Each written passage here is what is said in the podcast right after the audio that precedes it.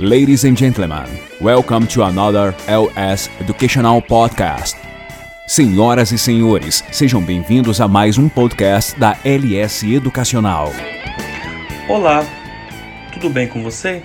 Sou Éder Alves Marques, bacharel em enfermagem, com experiência vasta em gestão e enfermagem, também em terapia intensiva. O recado de hoje é sobre as complicações do novo coronavírus. Bom, para a gente entender quais são essas complicações, vale a gente entender um pouco mais sobre o coronavírus. O coronavírus ele faz parte de uma grande família viral, conhecida desde meados de 1960, que causa infecções respiratórias em seres humanos e também em animais. Geralmente, infecções por coronavírus causam doenças respiratórias leves a moderadas, semelhante a um resfriado. Porém, alguns coronavírus podem causar síndromes respiratórias graves, ou seja, essa síndrome vai comprometer todo o sistema respiratório. E dessa forma, hoje nós chamamos de SARS, que é Severe Acute Respiratory Syndrome, traduzindo do inglês, Síndrome Respiratória Aguda Grave.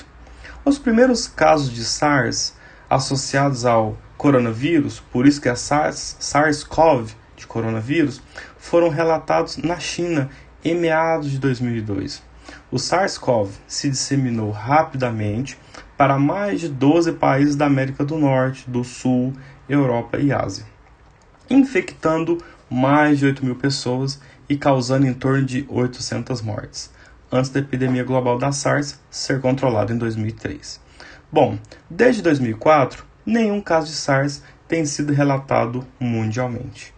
Bom, em abril de 2012 foi isolado outro coronavírus, distinto daquele que causou a SARS lá no começo da década passada. O novo coronavírus era desconhecido como agente de uma doença humana até da sua identificação. Iniciou na Arábia Saudita e, claro, ganhou outros países do Oriente Médio, Europa e África. Todos os casos identificados foram da Península Arábica tinham histórico de viagem ou contato recente com viajantes procedentes desses países do Oriente Médio, Arábia Saudita, Catar, Emirados Árabes e Jordânia. Pela localização dos casos, a doença passou a ser designada como é, Síndrome Respiratória do Oriente Médio. Hoje a gente conhece como MERS, que é Middle East Respiratory Syndrome, tá?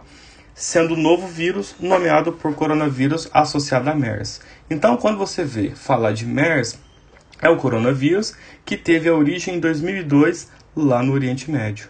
E agora essa é, coronavírus né, de 2019 que é, é Covid-19, que é Coronavirus Disease 2019. Por isso que agora ele foi batizado com esse nome. Quais são as manifestações clínicas que tanto a MERS, tanto o coronavírus, né, o Covid-19, ele traz. Bom, todos os casos confirmados evoluíram para doença respiratória, ou seja, aquela doença que vai comprometer o parênquima pulmonar e vai dificultar a troca gasosa.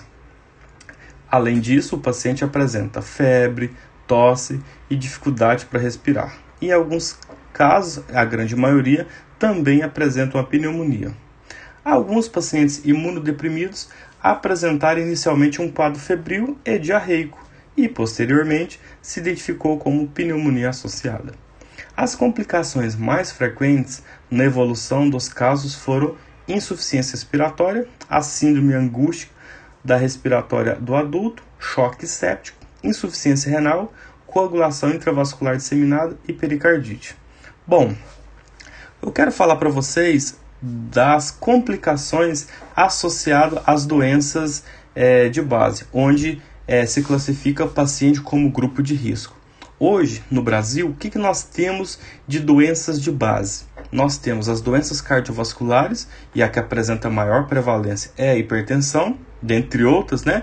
Insuficiência cardíaca, paciente com arritmia, paciente que tem algum problema de base no sistema respiratório, como asma, DPOC sendo uma bronquite ou um enfisema, é, e paciente que tem também comprometimento aí com o sistema endócrino, por exemplo, pacientes diabéticos, além de pacientes que têm câncer e obesidade também enquadra como um fator de risco. O que, que acontece com esses indivíduos que têm ah, essas comorbidades? Então vamos falar por partes. Bom, o paciente que ele é hipertenso, na grande maioria das vezes, eles tomam o antipertensivo talvez ligado à IECA. IECA é uma enzima que inibe a angina conversora de angiotensina 2. Bom, é, alguns estudos, inclusive dos Estados Unidos e da China, mostraram que o novo coronavírus ele consegue entrar justamente nessa enzima que fica no pulmão, a enzima que, que converte a angiotensina 1 em angiotensina 2. Dessa forma, é, esse vírus ele consegue entrar dentro da célula, consegue aumentar essa disseminação e com isso vai também aumentar fatores é, que aumente a pressão, como a aldosterona, estímulo de sede e vai fazer uma vasoconstrição. Isso tudo vai ser prejudicial, visto que esse paciente também está com a pneumonia associada. Já o paciente que tem arritmia ou uma insuficiência cardíaca congestiva vai estar mais complicado ainda. Por quê? O coronavírus também ele causa uma miocardite, uma infecção no músculo cardíaco, deixando esse músculo com dificuldade para fazer o bombeamento do sangue aí mais o sistema respiratório que já está comprometido. Então, pacientes com doenças cardiovasculares, eles estão no grupo de risco devido a mais complicações que o coronavírus ele já traz. Já os pacientes que têm doença respiratória como doença de base, esses vão ficar mais debilitados. Por quê? Além da pneumonia, esse paciente pode ser asmático pode ser um paciente que tem um enfisema e ele não vai ter um sistema respiratório que vai suportar as, as necessidades do organismo. Dessa forma, vai ter uma redução de oxigênio, vai ter necessidade de uma ventilação por pressão, aí entra a questão dos ventiladores mecânicos. Mas o ventilador mecânico não consegue ajudar o paciente se ele não tem alvéolo para fazer essa troca. Então o ventilador Infelizmente, ele não consegue salvar grande parte dos pacientes aí, porque é, as comorbidades são as doenças de base, vai atrapalhar o ventilador fazer um trabalho excelente aí.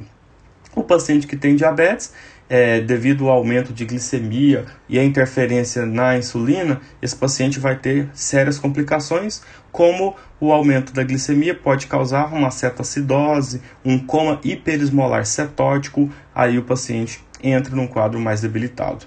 Além do sistema renal que também pode ser afetado é, em detrimento aí da, dessa vasoconstrição que ele faz devido entrar lá na enzima do, coração, do pulmão, que é a ECA, fazendo vasoconstrição e dificultando a, a filtração glomerular. Com isso, a gente pode ter falência renal aguda. Bom, as comorbidades é, elas de fato colocam o paciente numa situação muito ruim, porque além do sistema respiratório, eu estou falando que esse paciente vai ter uma miocardite, pode ter uma alteração glicêmica, se diabético, além de uma insuficiência renal aguda.